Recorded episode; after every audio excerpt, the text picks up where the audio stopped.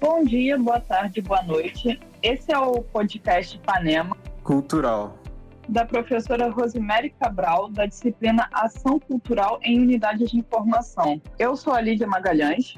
E eu sou o João Vitor de Jesus. Para vocês que querem nos encontrar, vocês podem nos achar no Spotify, no Deezer e também nas redes sociais com o nome Panema Cultural. E hoje nós vamos apresentar o bibliotecário e pesquisador da área de gestão do conhecimento tradicional indígena, atuante na divulgação científica no grupo Ciência Brasileira é a Qualidade, Diego Leonardo. Diego, então a gente pode começar pedindo para que você se apresente. Falar sobre suas formações, como você chegou até, até aí. Olá a todos, queria agradecer o convite é, do Panema Cultural e de todos que estão ouvindo também. É, bom, eu sou o Diego Leonardo de Souza Fonseca, é, sou graduado, minha formação é na graduação em Biblioteconomia pela Universidade Federal do Pará, tenho especialização em Gestão Tecnológica da Informação e mestrado em Engenharia da Produção pela Universidade Federal do Amazonas. Atualmente sou doutorando programa de pós-graduação em Ciência da Informação da Universidade Estadual de Londrina, da UEL, e atuo, né, sou servidor público federal bibliotecário documentalista do Instituto Federal do Amazonas. Bom, no momento e durante a minha trajetória, é, eu sempre tive envolvido com pesquisas relacionadas à gestão da informação e à gestão do conhecimento é, e gestão da qualidade. Porém, já pelo menos há, cinco anos, e mais recentemente agora no doutorado, no meu terceiro ano do doutorado, é, eu venho me dedicando às pesquisas dentro da gestão do conhecimento, especificamente da, da gestão do conhecimento indígena. Ao longo desse meu tempo como profissional atuando no Instituto Federal, nós temos alguns trabalhos de extensão desenvolvidos na implantação de comunidades, de bibliotecas indígenas, de comunidades indígenas e também biblioteca em comunidades ribeirinhas aqui da região do Amazonas. É, essa minha trajetória me levou também, profissional, a também a minha pesquisa atual da minha tese de doutorado, que é sobre a gestão do conhecimento indígena, propondo então um modelo conceitual no contexto brasileiro, né? algo que nós ainda não temos hoje, temos apenas em outros países, principalmente ali na continente africano. Ah, muito legal. E Diego, podemos começar então com a primeira pergunta aqui, que é: quais são as principais características da literatura indígena? Bom, falar de literatura indígena é interessante porque a gente observa vários aspectos, né? Então, quando a gente fala das características da literatura indígena, é, a gente observa que a literatura indígena é uma forma de perpetuar o conhecimento oral, né? que é transmitido através de narrativas com forte traço de oralidade. A oralidade é a forma ali genuína e sui generis que as comunidades indígenas têm de divulgar o seu conhecimento, de compartilhar. Então, a literatura ela pode ser oral ou escrita, individual ou coletiva, né? e ela é criada a partir de elementos estilísticos né? e patronos culturais próprios dos povos indígenas, ou seja, elementos que caracterizam a identidade dele. Então, a gente pode observar que nada mais é, a, a, literatura indígena ela também pode ser observada como um movimento literário né, que vem se concentrando justamente em retratar a vida, a cultura, é, os problemas dos povos indígenas, principalmente com o intuito de buscar dar voz a essas comunidades.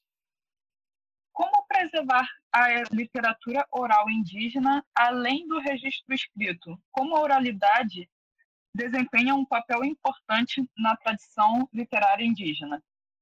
Bem, a oralidade é o bojo da concentração ali do surgimento e do compartilhamento do conhecimento indígena. Né? As comunidades indígenas elas têm na oralidade a sua forma de expressão. Então, a oralidade ela pode ser considerada como uma base própria transmissão do conhecimento de uma geração para outra dentro das comunidades indígenas, que nós chamamos de intergeracionalidade. E ela também é um meio de construção e de reprodução desse conhecimento preservado, né? transmitido de geração em geração, do ancião para o mais jovem, né? dos mais velhos para os mais novos.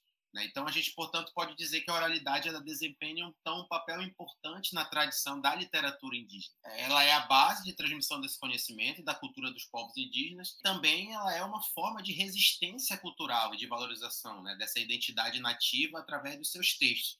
Então, hoje, por exemplo, a gente pode observar que grandes filósofos, estudiosos, ambientalistas que estudam o conhecimento indígena e que divulgam seus trabalhos na literatura indígena, ele tem como esse principal papel é de transformar essa oralidade, essas narrativas orais em quê? Em produção de conteúdo, produção escrita, e isso de uma certa forma é divulgado para a comunidade, tanto indígenas quanto também não indígenas.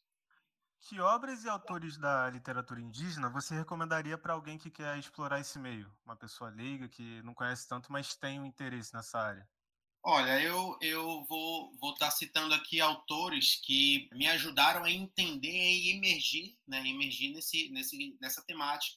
Né? Então, como eu falei, quando eu comecei a trabalhar sobre a questão indígena, a gente tem alguns autores que são autores basilares né, dentro da literatura indígena, principalmente no Brasil.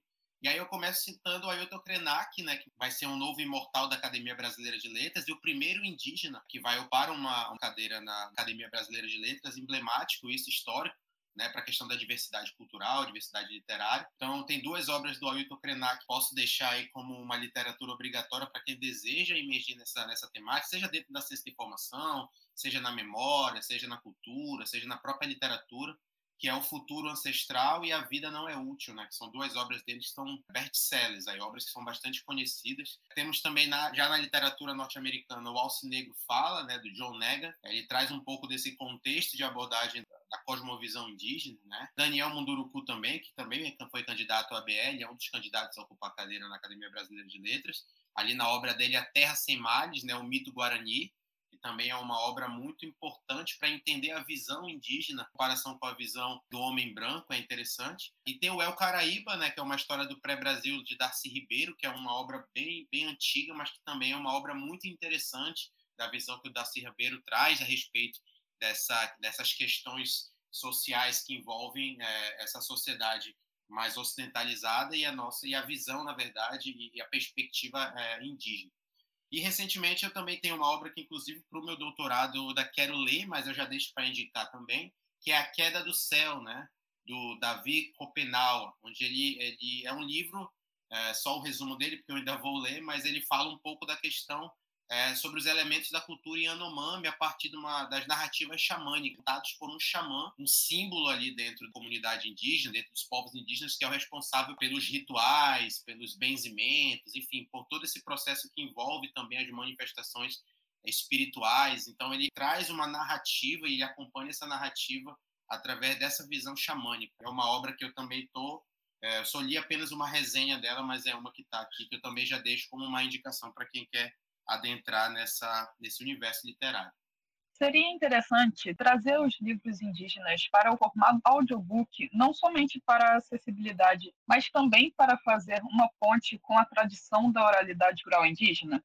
Olha, sem dúvida, né? Eu cito aqui, é, e a gente vai entrar um pouco mais, né, acredito que nesse tema, que é a questão do papel da biblioteca, né, como é uma importante mediadora nesse processo. Esse processo de acessibilidade, inclusive alinhando a tecnologia na preservação do conhecimento, caso, por exemplo, é, dos audiobooks e de outros formatos é, e mídias digitais, ela ajuda na proteção do conhecimento indígena né, e da tradição oral os próprios modelos de gestão do conhecimento indígena, que é inclusive o que eu estudo na minha tese de doutorado, ali é muita questão da tecnologia com a, a valorização e a busca da preservação desses conhecimentos. Né? É importante garantir que esses audiolivros eles também sejam acima de tudo, produzidos de forma culturalmente sensível e respeitosa, né, com envolvimento e aprovação das comunidades indígenas. Então, quando a gente fala produção de, é, de conteúdo, quando a gente vai falar, por exemplo, de uma biblioteca comunitária indígena, é importante a gente entender que os elementos de representatividade, seja cultural, seja social, do, das comunidades indígenas devem ser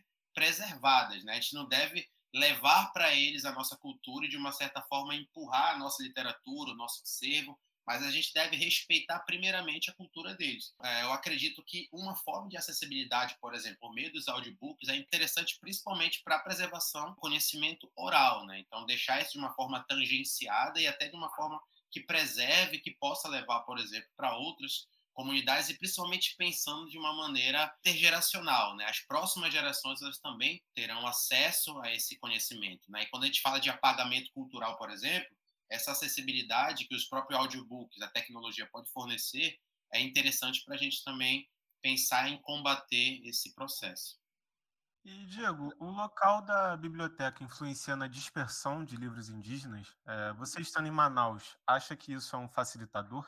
Com certeza. Inclusive, se a gente for atrelar os projetos de extensão e o fomento à criação, por exemplo, de bibliotecas, espaços de leitura, bibliotecas comunitárias, é interessante a gente observar a biblioteca nesse papel de mediadora. Né? Eu cito aqui, por exemplo, o projeto de implementação da biblioteca da comunidade Moiraí, da etnia Mura, localizada aqui na cidade de Altazes, no Amazonas, na qual eu fiz parte. É uma cidade de Altazes, ela fica a 111 quilômetros mais ou menos de Manaus, e é uma cidade onde concentra a etnia do povo Mura, né, que é uma das etnias aqui com maior concentração de indígenas na região.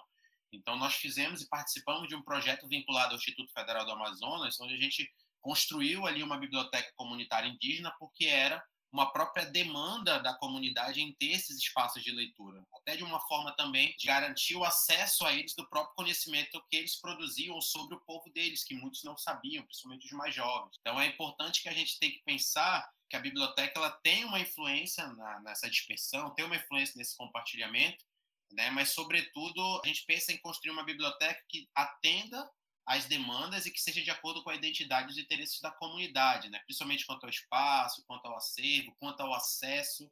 Então, quando a gente fala de biblioteca indígena, a gente precisa pensar para além dos muros da biblioteca, mas sim de que forma realmente ela vai estar atendendo aquela comunidade e de que maneira nós não vamos se tornar, nos tornar evasivos, né? levando para elas algo que nós temos aqui, por exemplo, que é a visão do homem branco a respeito de acervo, a respeito de espaço, mas que a gente principalmente atenda às especificidades, enfim, aquilo que realmente os indígenas precisam, né? Sem que a gente evada o espaço deles, mas que a gente propicie para eles uma, uma mediação, né? A biblioteca ela precisa sempre ser uma mediação do conhecimento com a sociedade, principalmente com os interesses e a valorização do conhecimento indígena. Como combater o apagamento da pluralidade de histórias indígenas perpetuado até a contemporaneidade?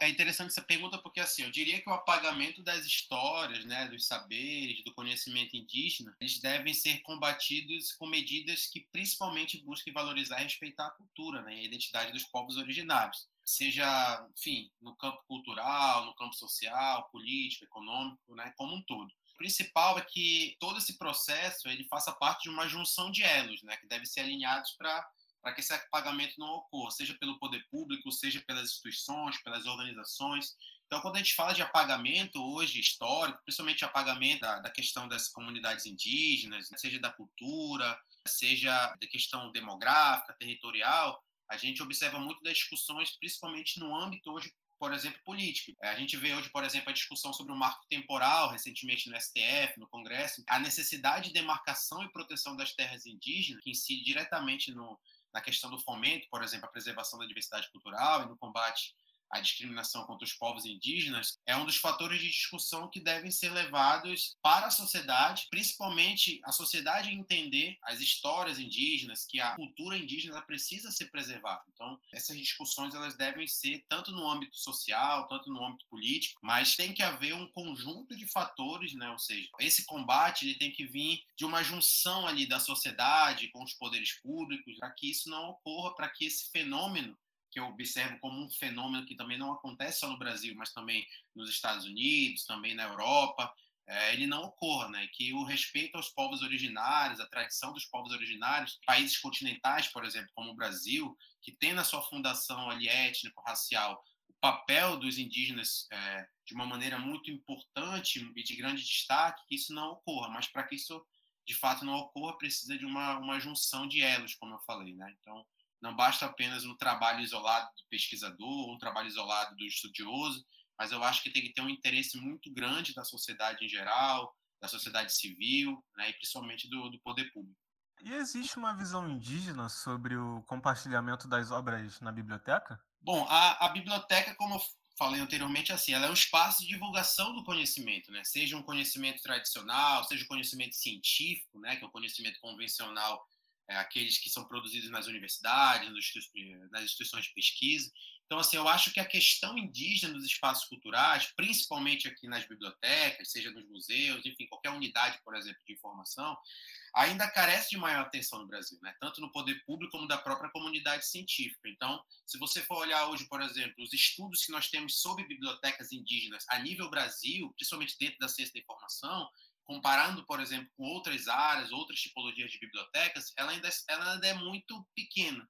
né, ela ainda é, é não tão explorada ou aprofundada, por exemplo, como outras discussões. Então, para que a gente possa atingir, para que essa visão indígena, ou seja, para que a gente possa alcançar esse público e trazer esse público, por exemplo, para as bibliotecas e entender e apresentar para eles o papel das bibliotecas, é importante também que, as, que os pesquisadores, que as instituições elas também se aproximem, né? Que essa aproximação ela deve ser mútua. Então, assim, eu entendo que as bibliotecas indígenas que existem hoje, sim, elas estão desenvolvendo um papel importante nesse vínculo, né, com as comunidades e principalmente também com os autores indígenas, né? Principalmente na questão da preservação da cultura e do conhecimento. Então, a biblioteca ela é um agente de, me de mediação nesses espaços, né? As obras da biblioteca, as obras indígenas, o acervo indígena, da literatura indígena, ele tem que ser muito bem preservado né? Mas ele também tem que ser muito mais estudado e divulgado, até mesmo dentro da, da própria literatura, e eu trago um pouco para minha área, até próprio mesmo dentro da ciência da informação, né?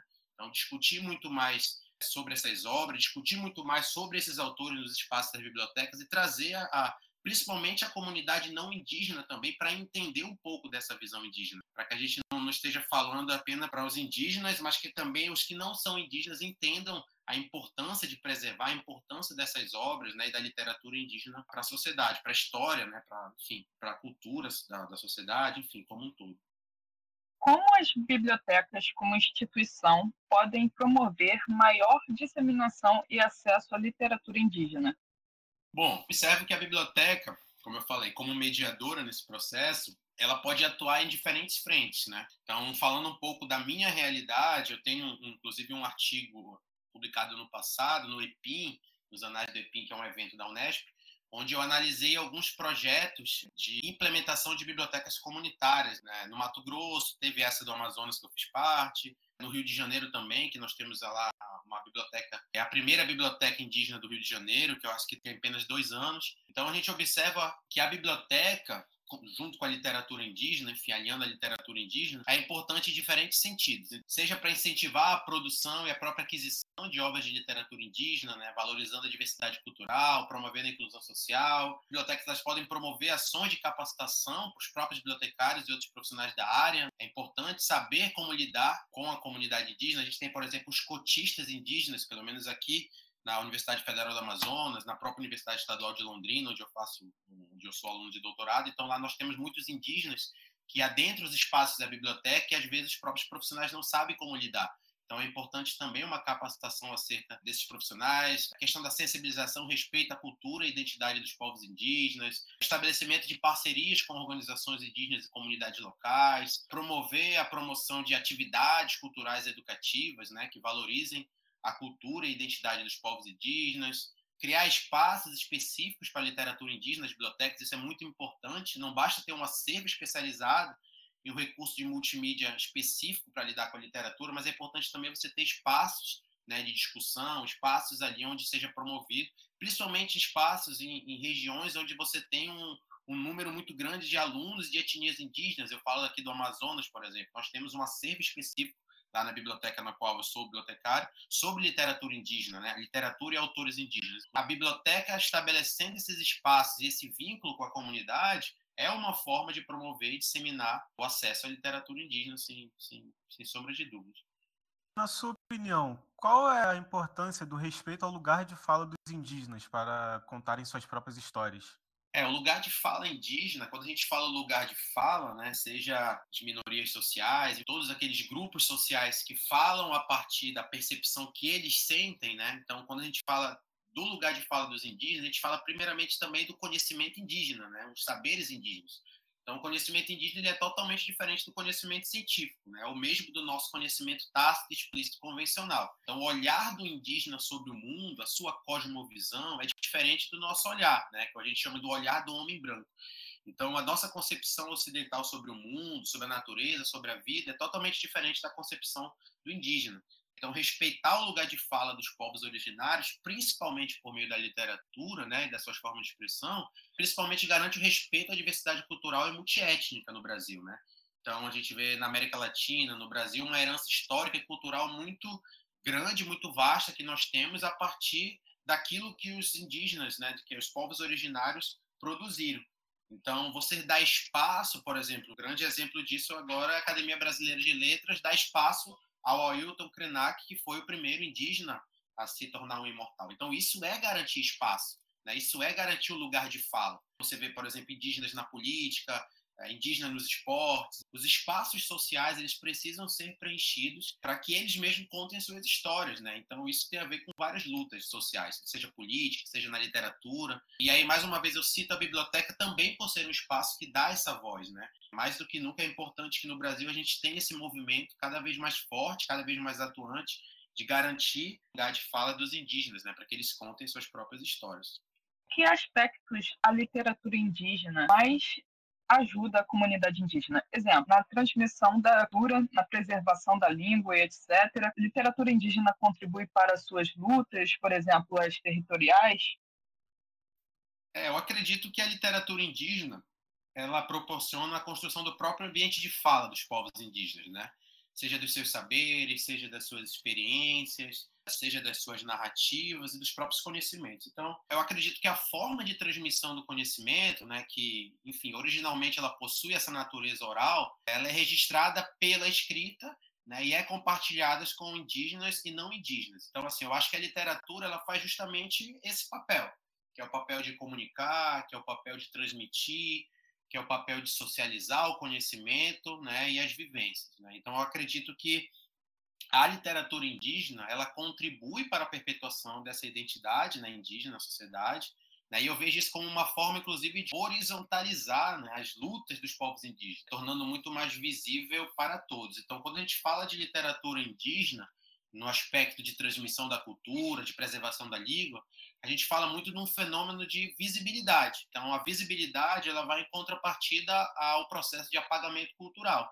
Então, é uma forma de resistência quando você vê, por exemplo, autores indígenas é, assumindo cargos, é, chegando, por exemplo, na mídia tradicional, chegando nas escolas, chegando no acervo das bibliotecas, quando você vê, por exemplo, indígenas chegando em espaços de política, você vê, por exemplo, as, os rituais indígenas e as organizações indígenas também tornando muito mais populares nas escolas, nos espaços sociais. É, esses espaços aí por meio inclusive da própria literatura, é uma forma que tem de gerar visibilidade. Então, é uma forma de luta. Né? Então, quando a gente fala de luta e de resistência, a literatura indígena ela é uma das principais armas, posso assim dizer, nesse processo. Porque ela é uma forma justamente de combater o apagamento cultural, que a gente tanto fala, né?